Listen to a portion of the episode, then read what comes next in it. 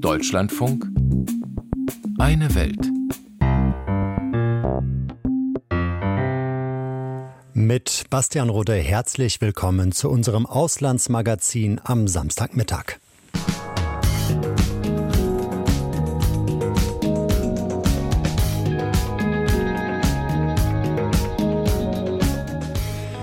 China feiert sie als architektonische Meisterleistung. Kritiker sprechen von der Blut- und Tränenbrücke. Fest steht, die umstrittene Verbindung zwischen Hongkong und Macau ist heute Thema am Ende unserer Sendung.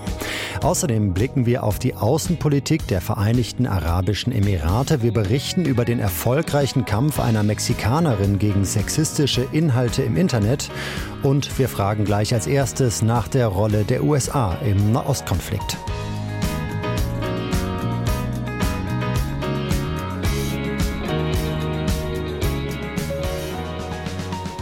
Es bedarf derzeit schon eines offenbar besonders zynischen russischen Angriffs, um den internationalen Fokus zeitweilig zurück auf die Ukraine zu lenken, so wie letzte Nacht.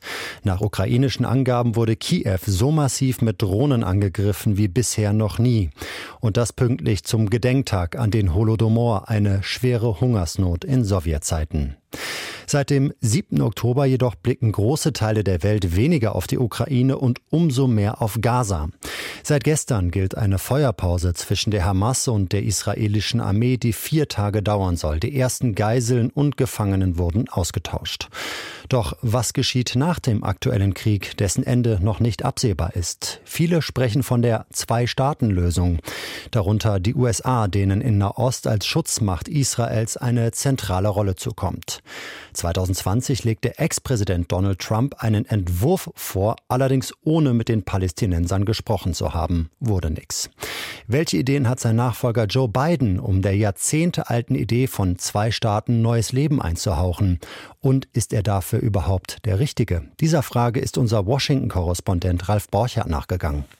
US-Präsident Joe Biden betont es bei jeder Gelegenheit. Es müsse eine Vision geben, was nach dem Krieg im Gazastreifen komme, dies müsse eine Zwei-Staaten-Lösung sein. There has to be a vision of what comes next. And in our view, it has to be a two-state solution. Gemeint ist ein unabhängiger palästinensischer Staat, der in Frieden Seite an Seite mit Israel existiert. Doch an einer solchen dauerhaften Friedenslösung sind schon zahlreiche US-Präsidenten gescheitert. Und ausgerechnet jetzt, nach der schlimmsten Gewalteskalation seit langem, soll es Chancen für diese seit Jahrzehnten bemühte Formel geben? Selbst wenn schrittweise alle Geiseln der Hamas freigelassen würden, selbst wenn die jetzt ausgehandelte Feuerpause verlängert würde, selbst dann wird Israel den Krieg im Gazastreifen fortsetzen. Das ist das Erste, was der frühere US-Nahostvermittler Dennis Ross klarstellt. I don't see the Israelis stopping die Israelis werden nicht stoppen, bis die Hamas-Führung verschwunden ist, sagt er. Ross hat schon für den republikanischen Präsidenten George Bush Senior gearbeitet, dann für die Demokraten Bill Clinton und Barack Obama. Nun ist er am Washington Institute einer Denkfabrik für Nahostpolitik aktiv. Das Beharren von Präsident Joe Biden auf dem Ziel einer Zwei-Staaten-Lösung hält Ross für richtig. Der Kern des Konflikts ist, zwei nationale Bewegungen konkurrieren um das gleiche Land. Zwei Bewegungen mit grundverschiedener Identität. Sie werden in einem Staat nicht koexistieren können. Ein Staat auf Dauer ist die Garantie für eine ewige Verlängerung des Konflikts.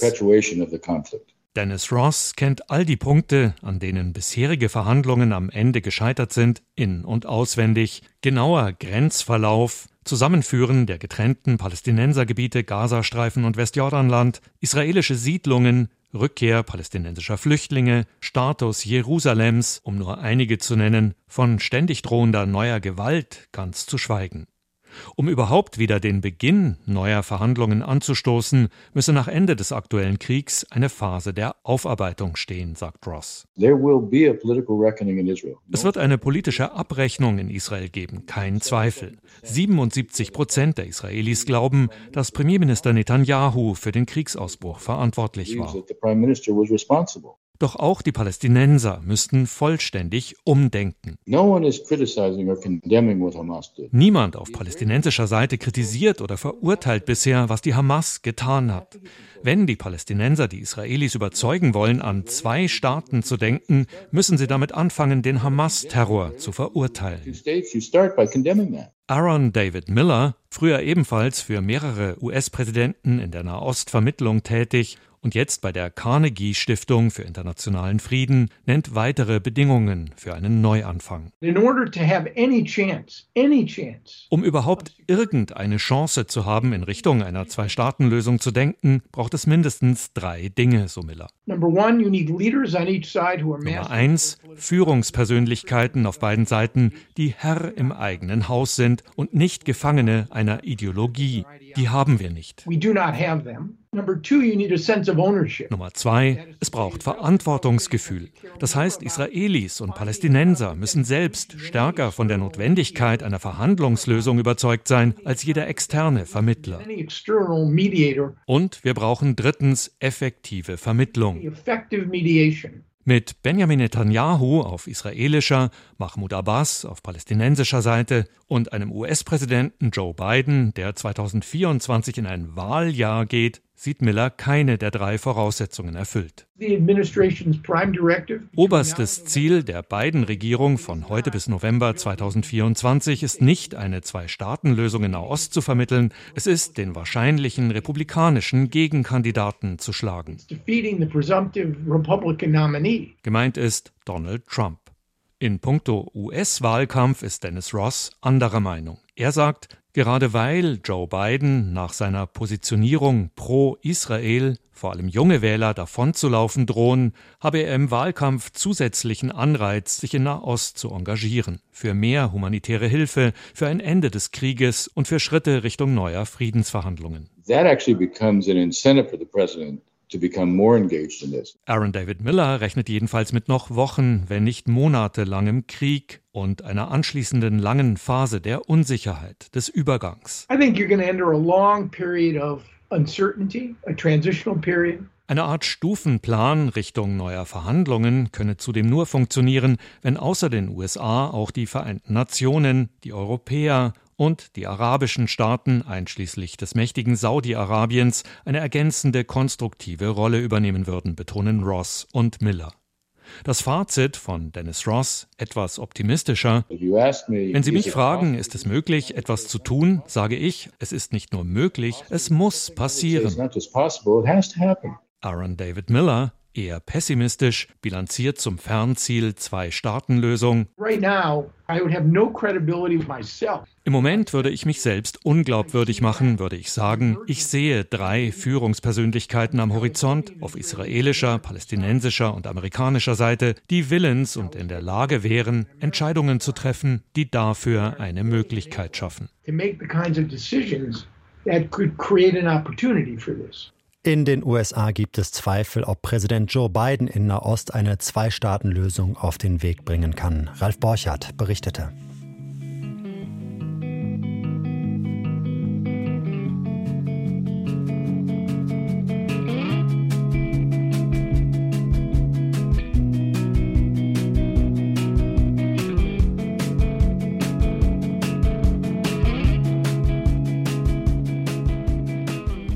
Klein, aber unverzichtbar.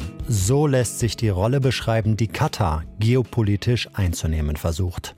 Es hat die Feuerpause zwischen der Hamas und Israel mitvermittelt, unterhält auch zu anderen Staaten, die untereinander verfeindet sind, beste Beziehungen, tritt als Energielieferant auf und garniert das Ganze mit einer Fußball-Weltmeisterschaft. Damit ist Katar vielleicht das bekannteste, aber nicht das einzige Beispiel für außenpolitisches Kalkül auf der arabischen Halbinsel. Auch die Vereinigten Arabischen Emirate verfolgen eine eigene Strategie mit dem Unterschied, dass sie deutlich aggressiver auftreten und vor allem den großen Nachbarn Saudi-Arabien als Konkurrenten anzusehen scheinen. Anna Osius hat sich das Ganze mal genauer angeschaut. Sudan, Libyen, Jemen. In vielen Konflikten der Region haben die Vereinigten Arabischen Emirate ihre Finger im Spiel. Die Emirate haben eine ziemlich aggressive Außenpolitik, wenn es darum geht, ihren Fußabdruck zu verbreitern sagt Gerald Firestein, ehemaliger US-Diplomat und tätig am Middle East Institute in Washington, D.C. Nicht nur im Jemen, wo die Emirate im Süden die Separatisten unterstützen und den Hafen von Aden kontrollieren. Die Emirate waren am Roten Meer äußerst aktiv, haben Beziehungen zu Somalia, Djibouti, Eritrea, investieren in Äthiopien und sie sind, ehrlich gesagt, nicht sehr hilfreich im Sudankrieg involviert. Uh, das außenpolitische Interesse der Emiratis, Einfluss in der Region auszuüben und Macht zu haben über die Handelswege im Roten Meer, auch in Konkurrenz stehen zum großen Nachbarland Saudi-Arabien. Tobias Zumbregel, Politikwissenschaftler von der Universität Heidelberg. Die Emirate haben das Interesse, eine Gestaltungsmacht zu sein, und eigentlich untypisch für so einen Mikrostaat auch den Anspruch, militärische Führung und Verantwortung übernehmen zu wollen. Im Sudan konkurrieren die Emirate und Saudi-Arabien um Vorherrschaft, wenn es um Landwirtschaft und Profit aus dem Abbau von Bodenschätzen geht. Der Sudan ist wegen seiner natürlichen Ressourcen geostrategisch für beide Länder interessant. Beobachter sprechen bereits von einem möglichen Stellvertreterkrieg. Denn für die reichen Wüstenstaaten am Golf könnte der Sudan unter anderem eine Art Kornkammer für die Lebensmittelversorgung sein. Die Emirate haben bereits in Hafen- und Landwirtschaftsprojekte investiert. Im aktuellen Sudan-Konflikt unterstützt Abu Dhabi Berichten zufolge den Milizenchef Dagalo, genannt Hemeti, der die sogenannten Rapid Support Forces, kurz RSF, befehligt jene skrupellosen Milizen, denen vor allem brutale Menschenrechtsverbrechen in Darfur vorgeworfen werden. Hemitis Truppen haben auch in Jemen und Libyen im Interesse der Emirate gekämpft. Besonders wichtig für Abu Dhabi, der sudanesische Milizenchef kontrolliert gemeinsam mit Russlands Wagner-Truppen große Goldminen im Sudan. Gold, das Berichten zufolge kiloweise in die Emirate gebracht wird und dann offenbar auch weiter nach Russland. Politikbeobachter sprechen von einer Dreiecksbeziehung zwischen den Emiraten, der RSF-Miliz und Russlands Wagner-Truppe. Wladimir Putin uh, has done a very good job der russische Präsident Putin scheint am Golf beliebt zu sein, sagen Politikbeobachter wie Firestein. Die Vereinigten Arabischen Emirate verhalten sich im Ukraine-Krieg ähnlich wie Saudi-Arabien zwar offiziell neutral, doch eine zunehmende Nähe der Emirate zu Russland ist offensichtlich. Zahlreiche russische Oligarchen nutzten Dubai und Abu Dhabi in den vergangenen Monaten als sanktionsfreies Refugium mit interessanten Investmentmöglichkeiten. Der emiratische Staatsminister für Außenhandel Thani bin Ahmed al-Seudi erklärte bei einer Veranstaltung des Atlantic Council, wie wichtig Russland als Handelspartner sei. Wir haben mehr als 4000 Milliardäre, die in den vergangenen zwei Jahren in die Emirate gezogen sind, darunter auch viele Russen. Unser Geschäft mit Russland ist im vergangenen Jahr im Vergleich zum Vorjahr um 95 Prozent gestiegen. Der Handel mit Russland jenseits vom Ölexport hat sich fast verdoppelt. Auch zu China pflegen die Emirate sehr enge Wirtschaftsbeziehungen und unterhalten Kontakte zum Iran. Kein Wunder also, dass der syrische Diktator Assad, enger Verbündeter Russlands und des Irans, von den Emiraten wieder hoffähig gemacht wurde. Als eines der ersten Herrscherhäuser im Nahen Osten nahm das von Abu Dhabi wieder diplomatische Beziehungen zu Syrien auf. Life on Earth a unique ecosystem. Join us at COP28. Und diese Einladung gilt jetzt nicht nur für Klimaschützer, sondern auch für Assad. Dass Assad von den Vereinigten Arabischen Emiraten kürzlich zur Klimakonferenz eingeladen wurde, sorgte in den Reihen der internationalen Beobachter durchaus für ein entsetztes Raunen. Doch die Vereinigten Arabischen Emirate stellen sich gut mit allen Seiten. Sie sind auch enge Bündnispartner der USA und haben gute Geschäftsbeziehungen zu Europa und zu Deutschland. Zur Freude der USA stimmten die Emirate 2020 den Abraham Accords zu. Damit kam es zu einer Normalisierung der Beziehungen zu Israel. Der Gedanke dahinter, das Land will seine Wirtschaftsbeziehungen zu Israel erleichtern. Doch angesichts der jüngsten Eskalation in Gaza stehen die Emirate jetzt intern massiv unter Druck, sagt der britische Politikanalyst A.J. Hallier. Es ist sehr interessant, welch scharfe Töne seit einigen Wochen aus Abu Dhabi kommen und wie sich die Emirate auch bei den UN für eine harte Resolution einsetzen, die Israel verurteilen würde. Abu Dhabi will zwar an den Abraham Accords festhalten, reflektiert aber auch die Wut auf Israel im eigenen Land und in den Nachbarländern. Je länger der Nahostkonflikt andauere, desto schwieriger werde es für die Emirate, sich nicht von Israel öffentlich abzuwenden, so Beobachter. Vielleicht kommt da die Weltklimakonferenz als Ablenkung gerade recht. Die COP28 sei eine weitere Gelegenheit für die Emirate, sich zu profilieren, sagen Politikwissenschaftler. Denn das ölreiche kleine Land am Golf möchte vor allem eines, international ernst genommen werden und wichtig sein. Den Emiraten geht es darum, ihr Profil zu schärfen. Sie wollen von der Welt nicht nur als eine Art riesige Tankstelle für Öl und Gas gesehen werden. Die Emirate wollen ein globales Ansehen.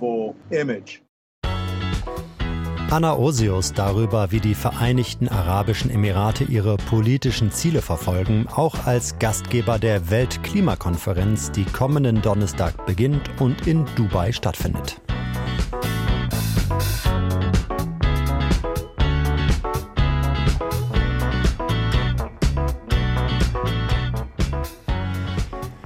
Die Technologien sind oft schon viel weiter als die Diskussion darüber, ob und wenn ja, wie man sie regulieren sollte. Wir sprechen über künstliche Intelligenz. Bei allem Nutzen, den sie haben mag, gibt es auch viele negative Seiten. Eine davon ist, dass unverfängliche Fotos von Frauen missbraucht werden können, um daraus pornografische Inhalte zu erstellen. Ein Fall, der in diese Richtung geht, wird gerade in Mexiko untersucht. Dabei könnte ein neues Gesetz namens Ley Olympia zur Anwendung kommen. Es ist benannt nach einer Mexikanerin, die erfolgreich dagegen vorging, dass sexistische Inhalte ohne Zustimmung der Betroffenen verbreitet werden, egal ob durch KI erzeugt oder in Form eines echten Videos. Mit einer drastischen Schilderung der jungen Frau beginnt der Beitrag von Anne Dämmer. Ich war für alle nur noch die Böse, die Hure, die Schlampe, die Nackte des Dorfes, die sich filmen ließ. Ich wollte, dass mein Name verschwindet. Olympia. Alles, was ich war, meine Haare, mein Mund, meine Haut, mein Name, alles wurde nur noch mit dem Sexvideo assoziiert. Ein Video, das von allen geteilt und runtergeladen wurde. Es war der schlimmste Moment in meinem Leben. Morgens, wenn ich aufwachte, dachte ich mir, hoffentlich sterbe ich heute. Dreimal hat sie versucht, sich umzubringen, erzählt Olympia Corral in einem Interview mit der mexikanischen Journalistin Mónica de la Garza. Als ihr eigener Freund intime Aufnahmen von ihr öffentlich machte, wurde ihr Alltag unerträglich. Damals war sie 18 Jahre alt. Von einem Tag auf den anderen wurde ihr Privatleben öffentlich. Olympia wurde zum Hashtag. Pornoseiten veröffentlichten das Video. Hunderttausende sahen es sich an, teilten es weiter. Sie kommt aus einer kleinen Stadt Huachinango im mexikanischen Bundesstaat Puebla. Alle wussten, wer sie war, kannten ihre Familie, wie sie erzählt. Sie ging nicht mehr zur Schule, irgendwann auch nicht mehr zur Arbeit. Es dauert, bis sie sich endlich aufrafft und versucht, Anzeige zu erstatten. Der Beamte wollte das Video sehen, erinnert sie sich. In einem mexikanischen Podcast erzählt sie, so dumm und naiv wie ich war, zeigte ich ihm das Video. Dann rief er andere Beamte. Ich glaube, es waren um die zwölf Personen, die sich alle das Sexvideo auf meinem Handy ansahen. Es war furchtbar. Ich hatte das Gefühl, sie machen sich lustig über mich. Aber ich dachte, ich habe einfach keine andere Option. Das sind die einzigen, die mir helfen können. Und dann die Aussage des Polizisten, sie wäre ja nicht vergewaltigt worden und volljährig. Da könne er nichts tun. Einmal mehr wird sie erniedrigt. Ihr wird die Schuld daran gegeben, was ihr widerfahren ist. Die mexikanische Organisation Luchadoras versucht Frauen zu helfen, sich gegen digitale Gewalt zu wehren, wenn ihre Bilder manipuliert, Videos verbreitet werden. Die Mitarbeiter versuchen zu sensibilisieren und geben Workshops, damit sie sich besser schützen, erklärt die Psychologin des Teams Alicia Reynoso. Es seien vor allem Frauen und Jugendliche zwischen 18 und 25 Jahren, die Hilfe suchten.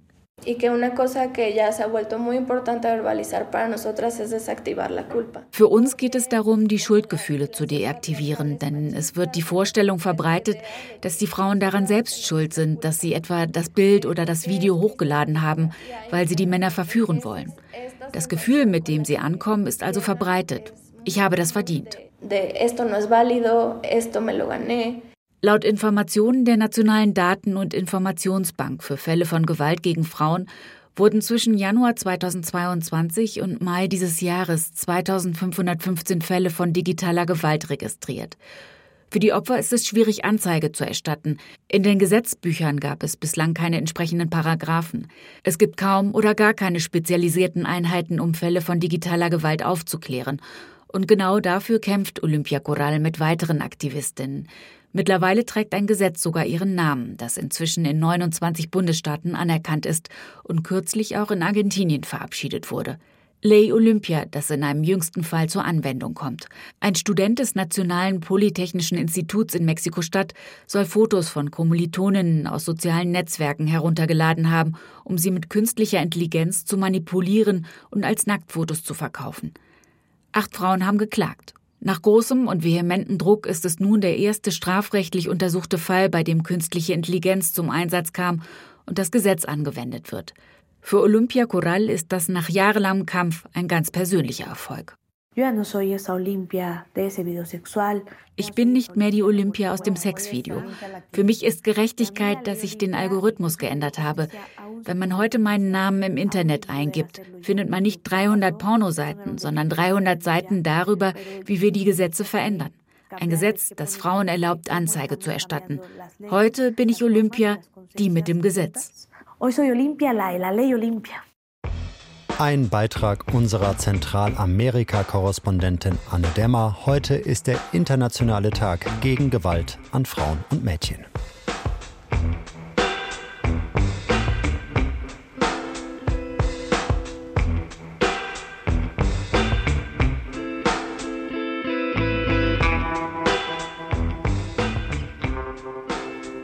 Was in der Theorie vereinbart wurde, kann in der Realität oft ganz anders aussehen. Und so ist es auch im Verhältnis zwischen China und Hongkong.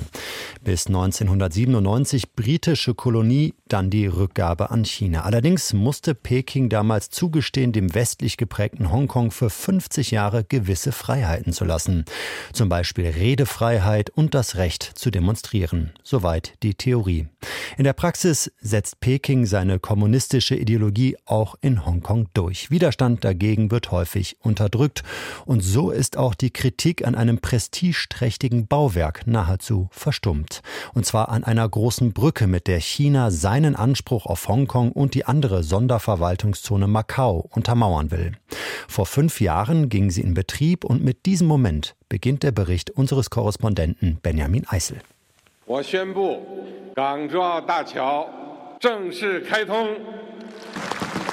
am 23. Oktober 2018 erklärte Chinas Staats- und Parteichef Xi Jinping die Hongkong-Zhuhai-Macau-Brücke für eröffnet. Anschließend brannte hinter ihm auf einer Videoleinwand virtuell ein Feuerwerk ab. Die Brücke sollte die frühere britische Kolonie Hongkong und die ehemalige portugiesische Kolonie Macau noch besser in die Volksrepublik integrieren. Doch während der fast drei Jahre andauernden strikten Null-Covid-Politik, die Ende vergangenen Jahres aufgehoben wurde, gab es kaum Verkehr auf der Brücke. Reisen zwischen Hongkong und Festlandchina waren nur in Ausnahmefällen möglich und häufig mit mehrwöchiger Quarantäne verbunden. Inzwischen wird die Brücke immer häufiger genutzt. Wie chinesische Staatsmedien begeistert berichten, wurden am 2. Oktober dieses Jahres während der chinesischen Nationalfeiertagswoche 14.000 Fahrzeuge gezählt. So viele haben die Brücke zuvor demnach noch nie an einem einzelnen Tag überquert. Dabei ist die Überfahrt auf der längsten Meeresüberquerung der Welt gar nicht so einfach, denn obwohl die Brücke Teile der Volksrepublik China miteinander verbindet, gibt es vollwertige Grenzkontrollen. Sowohl auf Hongkonger Seite als auch in Zhuhai auf dem chinesischen Festland stehen riesige Abfertigungsterminals für Pass- und Sicherheitskontrolle sowie für das Abkassieren der Maut. Wer mit dem Privatauto zwischen Hongkong und dem Festland oder Macau hin und her fahren will, muss außerdem viel Bürokratie bewältigen. Man braucht eine Sondergenehmigung für die Brücke, unterschiedliche Führerscheine und Versicherungen sowie meist auch unterschiedliche Kennzeichen an seinem Auto, die nebeneinander oder übereinander angebracht werden. Einfacher ist da die Fahrt mit dem öffentlichen Bus. Wir fahren jetzt mit dem Shuttlebus von Zhuhai nach Hongkong. Das dauert in etwa 30 Minuten und die Brücke, es ist nicht nur eine einzige Brücke, es ist eine Aneinanderreihung von mehreren Brücken und Tunnels. Das ist schon sehr beeindruckend. Wir sind jetzt hier schon auf Hongkonger Gebiet. Das erkennt man daran, dass die Verkehrsschilder zweisprachig sind, auf Englisch und in traditionellen chinesischen Schriftzeichen.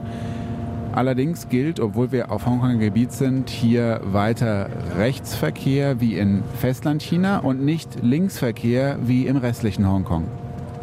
Als bekannt wurde, dass auch auf dem Gebiet der ehemaligen britischen Kolonie auf der Brücke rechts gefahren werden sollte, gab es sogar Beschwerden dagegen in Hongkong. Generell hatten während der Bauphase viele Menschen Bedenken in der chinesischen Sonderverwaltungsregion, wo zur Eröffnung vor fünf Jahren noch weitgehend Presse- und Meinungsfreiheit galt, anders als auf dem chinesischen Festland. Und so gab es über Jahre hinweg Proteste gegen das 55 Kilometer lange Megaprojekt.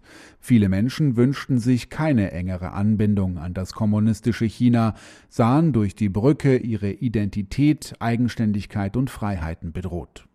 Zudem gab es Bedenken von Tierschützern wegen seltener weißer Delfine, die in dem Bereich leben, wo die Brücke gebaut wurde. Auch wurden die hohen Kosten auf Hongkonger Seite bemängelt. Das Bauwerk kostete laut chinesischer Regierung umgerechnet rund 15 Milliarden Euro. Kritiker gehen davon aus, dass es deutlich mehr war. Es gab zahlreiche Tote und Verletzte in der Bauphase, zudem Vorwürfe wegen Pfusch am Bau. Und viele fanden die Brücke einfach unnötig, weil es ihrer Ansicht nach genügend gut funktionierende Fährverbindungen gab. Heute ist die Kritik in Hongkong weitgehend verstummt. Nach den großen Anti-Regierungsprotesten im Jahr 2019 hat die Zentralregierung in Peking im Jahr 2020 ein sogenanntes nationales Sicherheitsgesetz für die chinesische Sonderverwaltungsregion verabschiedet. Unter diesem kann de facto alles kriminalisiert werden, was sich gegen die in China regierende kommunistische Partei richtet. Man darf das Projekt nicht nur oberflächlich betrachten, so dieser Hongkonger im Stadtteil Central. Man sollte auch bedenken, wie der Bau der Wirtschaft zugute gekommen ist, einschließlich der Jobs und der Entwicklung der angrenzenden Gebiete.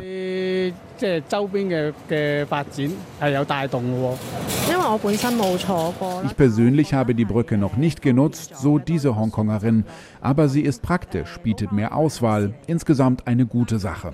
Was die Investition angeht, sollte man es als langfristige Strategie betrachten, die man nicht innerhalb eines kurzen Zeitraums beurteilen darf. Man sollte dem Ganzen mehr Zeit geben. Tatsächlich sei es nach fünf Jahren noch zu früh, um abschließend zu bewerten, ob sich die Investition wirtschaftlich gelohnt hat, meint Jim Lee von der Analysefirma Economist Intelligence Unit in Hongkong. It's still a little bit too early to tell whether the investment made sense. Given that this sort of evaluations will usually have a 10 to 20 year time frame. Normalerweise würden solche Projekte in einem Zeitraum von 10 oder 20 Jahren bewertet. Dennoch gibt es Anzeichen dafür, dass der Staat den wirtschaftlichen Nutzen überschätzt hat. Zwar gab es einen Schub für den Tourismussektor, aber die Passagier- und Fahrzeugzahlen sind noch immer unter den offiziellen Erwartungen aus dem Jahr 2008. Auch sind die Frachtkosten ziemlich teuer im Vergleich zu anderen Routen. Also Zumindest die Fahrzeug- und Passagierzahlen ließen sich einfach erhöhen, so der Analyst. Guangdong, Macau, Hong Kong are three different jurisdictions. Der chinesische Landesteil Guangdong, Macau und Hongkong sind drei unterschiedliche Verwaltungseinheiten und gleichzeitig gehören sie zu den bevölkerungsreichsten Gegenden der Welt. In diesem Kontext sind die Regierungen bisher sehr langsam darin, ihre Führerscheine gegenseitig anzuerkennen und Visaregeln zu lockern für Anwohner und internationale Reisende. Wir denken, da gibt es noch viel Spielraum für Visa und Führerscheine und das würde dem Verkehr Brücke einen Schub verleihen. We think that there are further rooms for relaxation in both visa and driving license, which will boost traffic in the coming years. Denn einen großen Vorteil hat die Brücke. Die Fahrzeit mit dem Auto oder Lastwagen zwischen Hongkong und Zhuhai bzw. Macau hat sich von rund drei Stunden auf unter eine Stunde verkürzt. Über die Hongkong-Zhuhai-Macau-Brücke berichtete Benjamin Eisel aus China.